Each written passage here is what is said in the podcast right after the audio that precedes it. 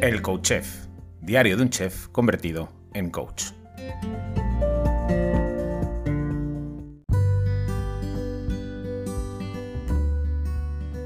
Hola, bienvenido, bienvenida a un nuevo episodio del Coach Chef, diario de un chef convertido en coach. Sé que lo estabais deseando, sé que estabais deseando que llegase el miércoles para escuchar a Julia Jiménez de No sé qué cenar. Julia, hola, ¿qué tal?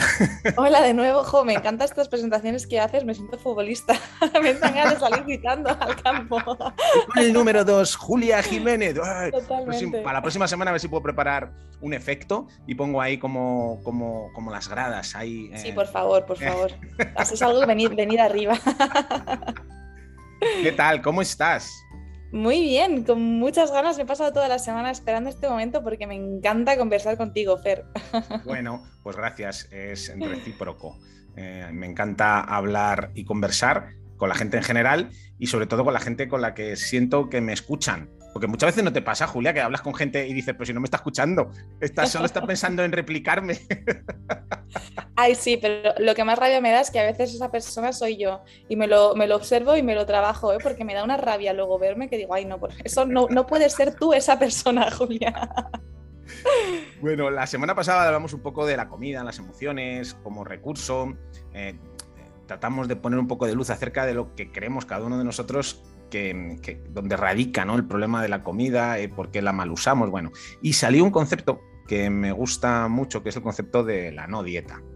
Eh, explícanos un poco de qué va eso de la no dieta, que, veo que le das mucha caña en tus redes y en tu web. ¿Qué es eso de la no dieta? Bueno, aquí podría estar horas. Voy a intentar, eh, voy a intentar sintetizarlo.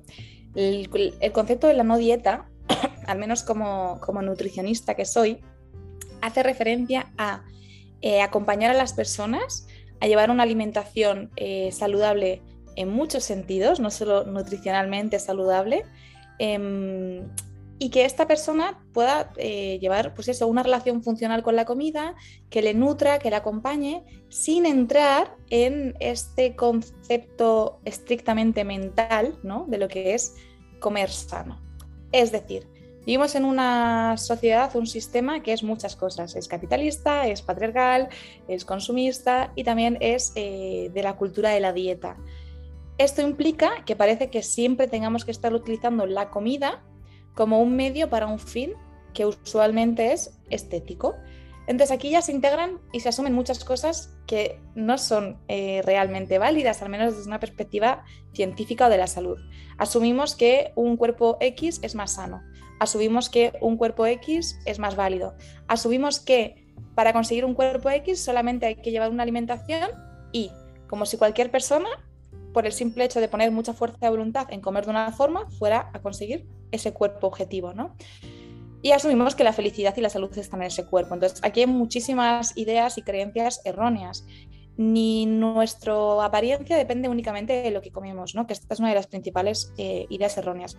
Y la gente entra mucho en conflicto con esta idea. Entonces, yo pongo este ejemplo que me parece bastante claro. Todos conocemos a esa persona que no come de manera muy saludable, que come bastante cantidad, que decimos, Dios mío, ¿cuánto come esta persona? Y que es muy delgada, por naturaleza, por más que come, por más que se hincha, incluso come sin hambre, por más que come alimentos eh, ultraprocesados, no engorda, es delgada. Y no vamos a entrar en cuestión de si está sana o no está sana, porque habría que hacer una valoración que yo no puedo hacer ¿no? Desde, una, desde un simple escaneo físico. Pero probablemente no pensemos que sea una persona insana, probablemente no, pongamos, eh, no cuestionemos su alimentación, probablemente no hagamos nada de esto porque su cuerpo es delgado. Sin embargo, nos cuesta mucho creer que, que, no haya personas gordas por naturaleza. Decimos que el que está gordo está gordo porque, porque come así, ¿no? No sé si porque quiere o no quiere, pero por lo menos porque come de una forma que le hace estar gordo. Entonces decimos, vamos a ver, si la persona delgada puede ser delgada por naturaleza, por mucho que coma mucha cantidad de comida y ultraprocesada, ¿por qué nos cuesta tanto entender que hay cuerpos naturalmente grandes o de una constitución diferente o gordos? Porque no hay ningún problema por decir gordo o gorda, no es ningún insulto, es simplemente un adjetivo, eh, sin excederse con la comida, ¿no? Y esto nos cuesta mucho y culpabilizamos y decimos es que no te estás cuidando, es que no te quieres, es que no estás sano y esto es eh, profundamente ignorante y gordófobo, ¿no? Entonces, Eh, en esta cultura de la dieta, donde hay tantas creencias erróneas, donde hay tanta, tanto estigma, tanto dolor, tanto sufrimiento, es muy violenta esta cultura, creo que como nutricionista es muy importante no añadir más, es decir, no centrar la salud en una salud pesocentrista, en la cultura de la imagen y realmente enseñar a las personas a comer sano porque lo que queremos es que estén sanas, ¿no? sin, ponerlo todo en la perspectiva de eh, la estética del cuerpo, del peso, de la imagen. Entonces, bueno, eh, además me parece que, esta alimentación eh, basada en la no dieta, es decir, en el no conteo de todo, en la no cuantificación de absolutamente todo lo que comemos, no comemos, lo que está permitido y lo que no, nos lleva a una salud mucho más intuitiva, mucho más consciente y conectada, mucho más ancestral. Porque en vez de comer por lo que me dice una tablita de Excel o por lo que me ha dicho alguien que no me conoce, que cree que es lo mejor para mí, empiezo a estar mucho más conectada con mis sensaciones internas, con mi intuición, con mi sabiduría corporal, que no es poca porque la, eh, especie humana no ha llegado hasta aquí eh, teniendo médicos y nutricionistas desde siempre. ¿no? Es decir, hay que darle más valor y más importancia a nuestras propias experiencias. Lo que no implica que, por supuesto, un nutricionista con sus conocimientos nos va a acompañar si tenemos una patología, una intolerancia, cualquier problema eh, disfuncional ¿no? con la comida. Pero tenemos que empezar a validar más lo que nuestro cuerpo nos dice y también a observar, ¿no? Si esto es que tengo hambre, si esto es que, como decíamos en otros episodios, que estoy utilizando la comida como recurso emocional, pero observarlo y darle ese poder, ¿no? No, no, no infantilizar tanto el proceso de alimentarnos. Claro, bajo mi punto de vista, el problema, si es que es un problema, es que nos centramos en el físico, en la parte material, para hablar de salud. Decimos, no, es que la salud tiene que ver con tu cuerpo, con lo tangible, con lo que puedes tocar, con lo que se puede palpar, con lo que se puede medir. Y coño, no, no, es que la salud es que es muy amplia. Y claro, como somos incapaces, al menos algunas personas incapaces de observar esa amplitud, pues no somos capaces de acompañar a la persona eh, a, estar mejor, a ser más feliz, que eso es la salud en el fondo, ¿no? El estar bien o lo mejor posible. Porque cuánta gente hay que tiene un cuerpo escultural que, tiene una mente y, tiene un espíritu podrido, ¿sabes? O sea, sí, sí, bajo el prisma de la salud entendida como algo físico, si esa persona tiene un cuerpo escultural, su porcentaje de grasa, su colesterol, en fin, todas estas cosas, pero luego tiene la mente pocha. pocha, entonces... Desde luego, desde luego. Y también este tema del, del, salutismo, que es que pensar que, que la salud además es todo lo que te va a dar valor cuando nos por supuesto, nos centramos mucho en que la alimentación y la actividad física es importante para estar más saludables, eh, y ponemos mucha carga en esto, pero también es, oye, y aunque yo no esté sana, aunque esté enferma, eso no me hace ser menos válida, es decir, no, eso no te da derecho a cuestionar, a, ejercer presión sobre mí, sobre mi aspecto, sobre mi imagen, porque no estoy sana. Igual que no lo haríamos con una persona con cáncer o con cualquier, otro, eh, con cualquier otra enfermedad, ¿no? O sea, también cuidado con moralizar la salud, ¿no? Porque también estamos cayendo ahí eh, con unos egos, entre los egos espirituales, los egos de salud, que, ostras, qué miedo habitar este planeta con, tantas, con tantos juicios, ¿no? Y etiquetas. Sí, yo creo que es que falta empatía en general, en general nos, nos falta un poquito de empatía a los seres humanos.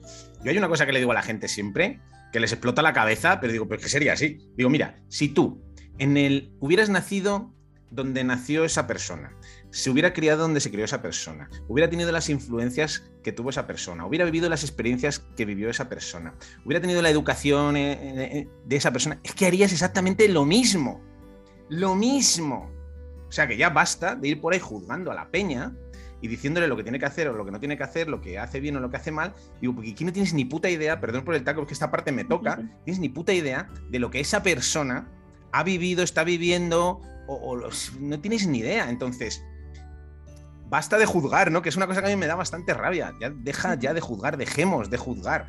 Y, a veces cuando me pillo a mí juzgando, digo, me, cago en la leche, Fer, me cago en la leche. Porque todo el mundo juzga, hasta Buda juzgaba, estoy seguro.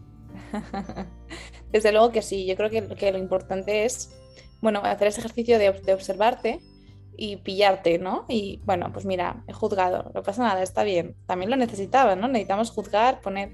Pero también hay una diferencia muy grande entre me observo a mí misma juzgando algo, porque como ser humano necesito meter las cosas en cajitas para entenderlas, ¿no? Necesito eh, darle un nombre, darle una identidad, darle una etiqueta, pero de ahí a yo atreverme con la autoridad y potestad de ir a la otra persona a decirle, oye, mira, perdóname, es que yo sé mejor que tú lo que es mejor para tu vida y te voy a decir lo que estás haciendo bien y lo que estás haciendo mal. Eso ya no es solo una cuestión de juzgar, porque todos juzgamos, es una cuestión de tener un ego. da un poquito trabajado y tener eh, un, bueno, pues una idea de que puedo ir por ahí diciéndole a los demás cómo tienen que vivir su vida, que es que lo siento mucho, ni aunque seas médico, ni aunque seas nutricionista, ni aunque seas profesional de la salud, nada te da la autoridad para tratar a las personas así, ¿no? Para creerte que estás por encima del bien y del mal. Y esto es mm. importante que nos lo revisemos. Eh, fundamental. Eh, volviendo al concepto de la no dieta. Claro, cuando observamos em, la, salud desde ese punto físico o ese punto corporal, claro, estamos olvidando otros aspectos de, de, lo que somos y que tiene que ver con los pensamientos, qué pensamientos tenemos, cómo gestionamos esos pensamientos y cómo gestionamos esas emociones que surgen a partir del pensamiento y, cómo nos relacionamos con nuestro propósito, con nuestra parte espiritual, con la parte no tangible, ¿no? con la parte no medible. Y claro, cuando eh, trabajas o trabaja la gente o la gente se pone a dieta o, busca la dieta, al final, de alguna forma, estás em, robándote esas otras partes y no las estás contemplando y se puede dar el caso, como, y pongo mi ejemplo de nuevo sobre la mesa, en mi caso de que yo era súper gordo, estaba súper gordo y no me sentía bien, me miraba todo el día al espejo, me fustigaba, me castigaba, me culpaba. Y luego me volví el más páleo del mundo, el que más deporte hacía del mundo, adelgacé, mi cuerpo estaba bien y seguía culpándome, seguía siendo, no siendo feliz, seguía observándome constantemente al espejo. Y, aparentemente lo había hecho todo bien, porque seguía mi dieta, ¿sabes? Hacía todo según ese enfoque, todo súper guay, pero había algo en mí que no terminaba de funcionar. Y yo decía, pero si lo estoy haciendo todo bien. claro, eh, no, estaba atendiendo otras partes, que ahora sí atiendo, que, que, ahora sí contemplo. Y se da la situación de que ahora mismo, pues que estoy más gordito, que tengo más grasa acumulada, que me miro al espejo y digo, joder, pues no es el cuerpo a lo mejor ideal, pero sin embargo hay una paz en mí que digo, coño, pues es que tendrá que ver con esta otra parte, con ese trabajo, con ese trabajo tan holístico, con no atender simplemente lo que como y lo que dejo de comer, el ejercicio que hago y dejo de hacer, las horas de sueño que dedico, dejo de dedicar, sino tener una amplitud de miras y observarme de una manera mucho más compleja o amplia? Bueno, es que tú lo has dicho, la salud, em, la salud y el bienestar son multifactoriales, son mil esferas que habitan en nosotros. Y es que partiendo de la base de que ni siquiera eh, con una fotografía a nivel estético podemos valorar eh, salud o no salud, porque insisto, hay personas delgadas que no están sanas. Bueno, por supuesto entendamos que la salud no es un interruptor que está o encendido o apagado. o sea, no es o estás sano o no estás sano. Eh, la salud al final es como un gradiente, ¿no? En el que tú puedes estar más en un lugar en el que todo en tu cuerpo funciona de una forma, em, bueno, no como un reloj, ¿no? Todo cumple su función, parece que hay suficiente grasa y el reloj se mueve bien sin quedarse pillado, parece que... Pero no existe la salud perfecta, igual que tampoco existe, o sea, es, un gradiente y es difícil valorar, ¿no? También por según en, qué nos estamos centrando, cómo de saludable estás o no estás, ¿no? Y tampoco creo que sea la idea, ¿no? Porque nos volveríamos un poco locos. A lo que voy a que al final, em, una persona gorda puede tener una eh, salud eh, eh, perfectamente válida y una persona delgada puede no tener nada de salud. Si ya partimos de esta base, de que estéticamente no podemos valorarlo, y hablando de salud a nivel fisiológico, imagínate a nivel de salud mental, espiritual, emocional, o sea, es que es inviable, es imposible, ¿no? Y de hecho, pensar que eh, utilizar todos mis recursos, mi energía, mi tiempo para conseguir ese cuerpo que me dicen que es el saludable, probablemente me pueda llevar al punto más insano en el que he estado toda mi vida, porque me estoy olvidando de eh, de mi salud mental, de mi salud emocional, del propósito de la vida, de la intención con la que hago las cosas, de poner amor, de poner, o sea, todas estas cosas que al final son las que realmente van a hacer em, que tu vida eh, te haga sentir bien, ¿no? que haya bienestar. Incluso tú puedes no estar sano, tener una enfermedad del tipo que sea. Bueno, por ejemplo, yo soy miope y eso es una enfermedad. Yo no estoy sana, ¿no? Entonces yo puedo tener eh, miopía, pero bueno, utilizo lentillas, utilizo gafas y tengo una vida funcional y, en la que tengo bienestar. Porque al final eh, no es esto, esta, moralidad con la que tratamos la salud, ¿no? De lo más importante es estar saludable por encima de todas las cosas. Lo más importante es encontrar un punto en el que yo estoy bien con cómo estoy, en el que no me siento em, que, esto me, esté llevando a no poder hacer determinadas cosas que quiero hacer y que son importantes para mi vida, donde yo me sienta confortable con eso. Y eso es posible que sea con un porcentaje de grasa por encima de lo que mm, un montón de especialistas que no saben nada acerca de mí me van a decir qué es lo que tengo que conseguir. Es que a lo mejor conseguir ese porcentaje de, gas, de grasa me genera estrés, me genera ansiedad, me genera renunciar a eventos sociales, me genera eh, una carga con la que ahora mismo, por mi situación vital, no, no puedo, ¿no? Y sin embargo, oye, vivir con ese porcentaje de grasa un poco más elevado, que no sabemos si es más o menos saludable, pero supongamos que, aunque fuera menos saludable, me permite estar bien conmigo misma, me permite no llevarme a un punto donde eh, me excedo me, me, me, exijo más de lo que puedo, me permito disfrutar de, mi, de mis amigos, de mis viajes, de todo eso, ¿De verdad estamos pensando que la persona con el porcentaje de grasa más bajo en estos dos casos es más sana? ¿Es más feliz? Porque es que entonces estamos súper, súper, súper confundidos con lo que es la salud y el bienestar, pero muy confundidos, ¿no? Es que nos pasamos la vida comprando modelos comprando lo que se porque claro, que, no, que, nos gusta formar parte de grupos, nos gusta sentirnos identificados, que lo necesitamos, hay una parte nuestra biológicamente que lo necesita, ¿no? Como seres sociales. Y nos dedicamos a ir comprando cosas, comprando lo que se supone que está bien, comprando cómo se supone que tengo que pensar, comprando lo que se supone que tengo que comer, comprando. Y claro, em, es guay crearte tu propio modelo y decir, no, tío, o sea, me voy a... Yo, por ejemplo, yo, yo para mí es importante el fin de semana tomarme unas cervezas con mi gente. Coño, es que para mí eso es salud. Poder sentarme en una terraza y tomarme dos jarras de cerveza. Coño, para mí eso es importante. Prohibirme a mí mismo tomarme esas cervezas me genera, me genera un problema. No quiero eso. No quiero eso. Yo quiero tomarme mis dos jarras de cerveza. Punto. Y si para eso tengo que tener un poco más de grasa, si para eso estoy expuesto a los peligros que se supone que tiene tomarme una cerveza, oye, mira, pues lo acepto, no pasa nada, dejo de luchar con ello dejó de luchar, porque es que al final esa lucha, eso lo trabajamos mucho en Aikido nosotros, el Aikido se basa en eso, en el no, el que, el que no confrontar las energías, las fuerzas. Si hay una fuerza que viene de un lado y tú le metes fuerza, coño, al final se genera ahí una fricción que no es nada interesante. Si yo me quiero tomar dos cervezas, pero mi mente me dice que tomarme dos cervezas es malo y yo estoy luchando contra eso, es que eso es malo, eso no está bien, o sea, directamente. es agotador, eso es, eso te consume la vida. Claro, es que están manteniendo una cosa que no está alineada con lo que es importante para ti. Sostener eso cansa. A mí la gente me dice que estoy muy cansado, claro, normal. Si te dejases llevar un poquito, en lugar de estar ahí pensando tanto en lo que tienes que hacer, lo que no tienes que hacer, en todas esas mierdas, pues vivirías más tranquilo o más tranquila. Y dejarías. Esas guerras internas. Claro, esas guerras internas que tenemos ahí, esas luchas que, que nos roban, nos roban la energía, la vida, nos roba todo al final.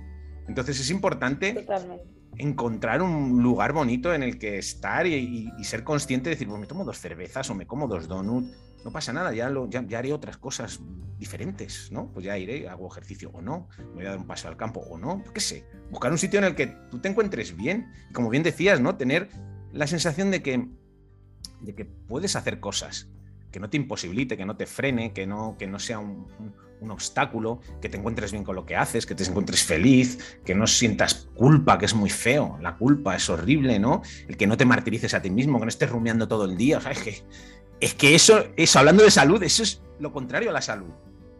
Totalmente. Es que el perfeccionismo es, una, es, es un hábito tan insano, es que te destruye de tantas formas. Pensamos que la salud se alcanza desde, desde ese perfeccionismo y es que es precisamente lo que te aleja, lo que te aleja ¿no? Es que es una carga, una es que cuesta tanto vivir, dices, no puede ser tan difícil vivir, no puede ser tan difícil, ¿no? O sea, no, no, no, tiene ningún sentido que mantenerte sano y, y, bien sea tan complicado y tan imposible, es que no lo es. No lo es. Vivir no debería de ser tan complicado. Lo vamos a dejar ahí, que me ha encantado. Vivir no debería ser tan complicado. Julia, muchísimas gracias. Nos vemos la semana que viene, nos oímos la semana que viene. Y, me hablas acerca de tu faceta como escritora que me, gusta mucho. ¿Sí? Estupendo, Fer. Un placer, nos vemos prontito. Nos vemos la semana que viene. Y a ti que estás ahí al otro lado, lo que siempre te digo, déjame un comentario, una valoración o un like en cualquiera de las plataformas, porque saber que estás ahí, sentir que estás ahí, hace que esto que hago a diario merezca la pena. Hasta mañana. Besos y abrazos.